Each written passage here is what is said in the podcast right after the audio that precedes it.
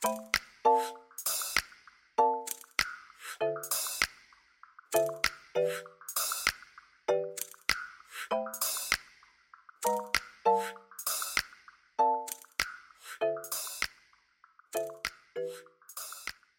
家好，又到了阿万阿芳诊疗室的时间，我是阿芳，我是阿万。今天我们又邀请到了万方医院的最帅的医师赖中豪医师，欢迎欢迎。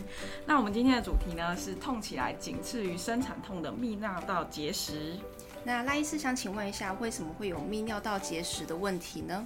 嗯，泌尿道结石就是呃，有些人说泌尿道，有些人说尿路结石，然后那我们身体的水分大部分都会经过我们肾脏代谢，那经过肾脏代谢以后就会进到输尿管、膀胱、尿道尿出来。所以在这个路径中，任何一个地方，它假设有一些结晶体沉淀下来，啊，慢慢变大，啊，造成甚至可能造成阻塞，那就是我们所谓的尿路结石。嘿。那么尿路结石大部分都是草酸钙的成分啊，大概有八九成左右，嘿，啊，其他可能还有一些磷酸钙啊、尿酸啊、胱氨酸等等的成分，嘿，所以这些统称都叫泌尿道结石。那想请问一下，就是泌尿道结石的话，通常都会有什么症状呢？OK，所以我们刚才说到泌尿道这个范围其实蛮广，所以可能会看位置，嘿，所以我们先从上往下讲哈，肾脏结石的话。呃，也看大小。假设很大颗，它根本没有动静，它也没有掉下来卡住输尿管等等的，那它也许完全不会痛。嗯。那或者有的话，也是稍微钝痛这样子诶。他甚至有些人可能会，呃，真的有摩擦造成血尿，或者有些只是检验出来有潜血的问题。对。那如果是卡在输尿管，那就问题比较大一些，因为我们输尿管比较，嗯，本来就比较细，环境比较细。所以大概超过零点五公分以上的结石，那也许就可能造成阻塞，那上沿就会造成积水，那这种通常就会造成激烈的腰痛，那甚至会放射遭到呃上腹部或者下腹部，甚至如果是看输尿管特定位置的话，像女生可能会造成阴唇痛，男生可能会造成阴囊痛都有可能。那如果是膀胱结石的话，呃，因为膀胱空间也比较大哦，它所以它可以在里面滚动来滚动去的，所以。主要也是造成血尿啊，或者有些病人会有一些频尿啊、急尿的感觉。那或者假设他到达那个膀胱口，可能有一点排尿不干净啊，或者尿尿不顺的感觉。嗯。那如果真的到最后的尿道的位置，啊，尿道也是相对窄一点点，所以假设结石大一点卡在尿道，严重的话甚至就造成急性尿滞留，病人会完全尿不出来。嗯。啊，会觉得尿道疼痛这样子。对。OK。好，那想请问一下，就是呃，通常会怎样的人就是比较会容易得到？是不是跟年纪或是遗传是有关系的呢？这其实都有点点正相关呐，哈。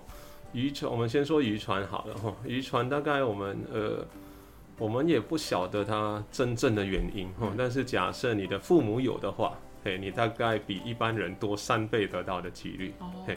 就是一般人可能这一生中可能只有一成得到结石的几率，但是假设你爸妈有，你可能就是三成左右的得到几率。那年纪的话，它也不是说越老越容易得到哦，但是我们研究有一个好发的年龄，大概都在三十到五十岁之间。啊，男生又比女生多一点点，不过近几年来女生的趋势有越来越高，越来越接近了。嘿，那其他原因还有一些，比方说一些慢性疾病，嘿，比方说像男生的话。一些射护腺肥大的问题啊，或者一些天生泌尿道呃畸形或者尿道狭窄等等啊，造成你尿液排异排尿不顺的，那就刚才说比较容易沉淀，比较容易累积这些结晶液，就比较容易产生结石哈，或者像一些。嗯，比较少见的，像副甲状腺亢进啊，或者一些药物，像一些艾滋病用药，甚至也都会可能造成一些那个结石的发生。哦，这也有相关。对对对。那想请教医师，得过泌尿道结石的人，呃，通常会容易并发或会得到什么其他的病疾病吗？OK，结石就是它呃。刚才说它跟一些什么排尿不顺可能有关系，或者一些其他的慢性疾病有关系。所以以排尿不顺这个问题来说，那它轻的话可能就是造成就是诶反复性泌尿道感染，或者一些血尿等等的。但严重的话，像我们遇到它可能阻塞的很严重，造成肾积水啊，肾积水可能会造成急性肾衰竭，甚至严重的话败血性休克都有可能。对。那没运动或者是不爱运动的人，是不是也会容易得到泌尿道结石？嗯，这也有一些正相关，嘿嗯就是因为他比较不动，那其实呃作息也比较差，然后可能少喝水、憋尿的话，嗯哎啊，对，就是其实概念都一样，就是跟这些通常他如果爱运动，可能就会多喝水。对对对对对，然后呃，当然，呃，像刚才有没有提到的是，像天气热啊，一些气候也会影响。哎、像夏天我们的结石好发率就比冬天来的高，因为哦排汗量大。季节有对对对，关按你体内的水分的浓度就比较低，那嗯结晶体这些的浓度就会高。那想请教泌尿道结石有什么治疗方式呢？嗯，那这个也一样，就跟该症状来说，哈，我们一样用上到下的位置不一样去做一个治疗。嘿，那通常，呃，肾脏结石刚才说的，如果是小颗，然后没有症状，嗯嗯，那有时候我们是可以考虑不处理。嘿那怎么定义小颗、大颗？我们通常会抓零点五公分嗯作为一个切割点。嘿，所以假设小于零点五公分，我们有一些统计是大概七成左右有机会自行排除。哦，嘿，所以我们通常来看病，我们发现诊断到这个肾结石，然后只有一颗单颗小于零点五公分，嗯，我们可以请病人观察六周左右，四到六周、啊。如果他有自行排出，也没有后续的症状，那就这样就够够了。嗯嗯嗯。那如果比零点五大，或者真的小于零点五，但是它就是排不出来，我们是可以考虑一些内视镜的治疗方式。嗯嗯嗯。那内视镜的治疗方式，我们呃比较传统的就是从我们的就是肾脏，肾脏就于我们身体后方，就是经皮直接钻一个小孔，那进到肾脏里面，把那个结石击碎也好，用镭射粉末化也好，那再把它夹出来。哦，哎，那毕竟虽然这伤口只有一公分之大，但是还是算侵入性。嗯嗯所以现在随着科技的进展，我们有一些比较微创的方式。哦，哎，那就是从我们天然天然的孔道，就是我们从的尿道。哦一路进到膀胱，进到输尿管，再用软式输尿管径的方式进到我们的肾脏。嗯，那这样子就是比较非侵入性一点点。哦那对于病人的出血量啊，整体的安全嗯的，就等于是从它原本的孔道进去对对对对就另比外不另外不另外钻一个洞，那那个嗯。出血风险其实差很多，因为等于哦你是在肾脏的剩余这个泌尿道系统里空间里面做事情，嗯，完全不是在肾脏直接钻一个洞。嗯，对那这是肾脏结石的部分。那如果是输尿管结石呢，一样是抓零点五为一个切呃一个切割点，然后零点五以下一样可以考虑观察就好。嗯，那零点五以上就是可能考虑内视镜。嗯。那因为输尿管是相对直的，所以这时候内视镜其实用硬式输尿管镜就可以了，未必需要用到软式输尿管镜。对。那如果结石真的是很大那种，比方说超过两公分，然后你的内视镜是无法去处理的话，那那当然就会呃退到我们传统的做法，可能用腹腔镜或者甚至是传统剖腹手术的方式去把结石切开取出。对，那如果再往下到膀胱或尿道结石，我们通常呃就只能做内视镜治疗了。嘿，对，如果它超过零点五公分，对。那肾脏跟输尿管，刚才还有一个治疗没有提到，就是体外震波碎石术。嗯，嗯，啊，这个是最方便的治疗了，因为它完全没有侵入性比较。常频道，对对对，而且病人几乎可以不用在任何麻醉的状况下都可以做，嘿，连局部麻醉都不需要。它是隔着就是皮，对，我们就是依照位置，可能是趴着或躺着，嗯就躺在床上，我们用那个 X 光定位以后，嗯，那就用机器发射一个能量嗯诶，嘿，一般人会感觉像被弹，但是 对，但是你要被弹个三千下，整个治疗过程大概三四十分钟。对。但是那个就是最方便，但是通常它没有办法一次性的处理你的结石的问题，嗯对，因为它被击碎以后可能会有一些碎片，所以通常会合并慢排，对一些后续的辅助治疗。那通常也是比较适用于就是结石小于零点五的，对不对？没有大于零点五，大于零点五对的，，因为小于零点五，我们刚才说大概有七八成都有自行排排除除，对，所以是可以观察的。OK，那刚刚医师有提到说，就是有一些自有些可以自行排出，就是小于零点五。嗯那我们就民众可能就以为说，其实是不是其实只要多喝水、多排尿，我就不会得到泌尿道或整个系统的结石？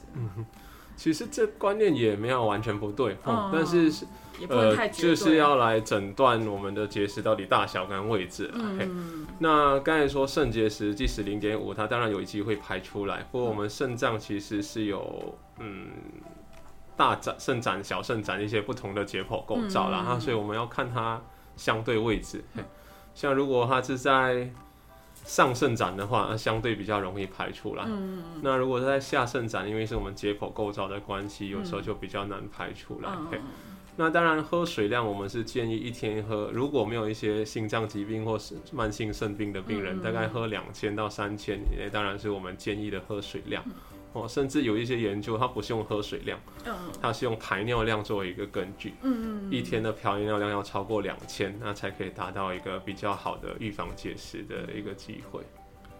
那呃，想请教，就是吃钙补钙的人是不是容易得到结石呢？就是也是一般我上网查一些对民众的问题这样对，这就稍微比较错误的观念哦哦，因为我们刚刚有提到说，我们结石的成分大部分是草酸钙，嗯嗯嗯对，所以它不是只有钙形成的。嗯，那顾名思义就是草酸跟钙。对，所以我们摄取过多的钙当然不好哼，但是我如果我们不摄取钙，钙又会去影响我们肠胃道草酸的吸收。嗯对，那这个草酸，如果你少钙，结果你草酸也多，那其实我们的尿尿液里面的钙跟草酸都会高，嗯，那反而形成结石的几率就高。高哦对所以呃，我们钙跟草酸是要去达到一个平平衡衡啦。嘿，那钙的补充大概大家都很知知道，甚至直接买那个，嗯，很市面上对对对，市面上的钙片就好了。那草酸可能就是跟一些什么呃深色的蔬果啦，然后嗯咖啡啊、茶啊、巧克力等等的这些都有一些草酸的成分。嘿，所以我们反而是要去限呃限制我们的草酸的摄取，而不是限制钙的摄取。嗯对，因为太过于限制钙的摄取，反而对我们骨质不好。嗯，对，所以一天呢建议摄取钙的量大概一千米里左右。那呃，想再请医师跟民众说一下，就是避免泌尿道结石的话，平时应该如何注意保养？就除了刚刚有讲草酸跟钙的摄取要平衡这样子。OK，那其实当然这个是重点，然后嗯草酸跟钙要平衡，那再来就是刚才提到的水分也一定要适当的补充嗯哈。然后增加自己排尿量，嘿，所以刚才为什么有说一个原因就是排尿量要两千以上？因为假设你今天是喝两千多，但是你的工作环境是在一个大热天下，你排汗量已经很大，嗯嗯那代表你的水分散失都已经是经经过皮肤蒸散掉，哦你不是真的经过刚才说的肾脏代谢的尿液，嗯所以你根本没有冲洗你这个泌尿道，嘿，所以喝水量跟排尿量是很重要的哈。那再来刚才呃提到，其实有一些除了钙跟草酸，有一些饮食是会影响啦，嗯。像我们一些高钠饮食啦。嗯，吃比较重咸重口味、咸一点点的，那这些当然要去避免。嗯嗯那再来，刚才也说，就是长期不动的人，他没有运动哈，或者一些卧床的老病人，他可能得到结石几率也高，所以我们就要适当的多运动这样子。对，然后一旦有被诊断过结石一次，就是刚才说，你下半辈子再发生的几率，就是也是别人的高好几倍。哦，就是有得过的话，就对对很容再得就对了。就要记得，除了维持刚才的多喝水好习惯，就要记得要定期追踪。嗯嗯如果觉得半年太密密，嗯，太太紧迫的话，那可能一年至少也要追踪一次追这样子。对，好，那今天非常谢谢赖医师的分享。那如果有任何关于泌尿道结石的呃问题的话呢，都欢迎可以到呃万方医院来找赖医师做咨询。那记得就是刚刚赖医师讲的作息、运动，然后以及一些营养的摄取都要平衡。那非常谢谢大家，也谢谢阿旺 OK，谢谢再次谢谢赖医师。谢谢。各位听众，如果喜欢我们今天的内容的话，不止 Podcast，我们也有将声音档及影片档放到阿万阿芳诊疗室的 YouTube 频道，连接在下方的资讯栏，欢迎大家订阅及在上面跟我们留言做互动哦。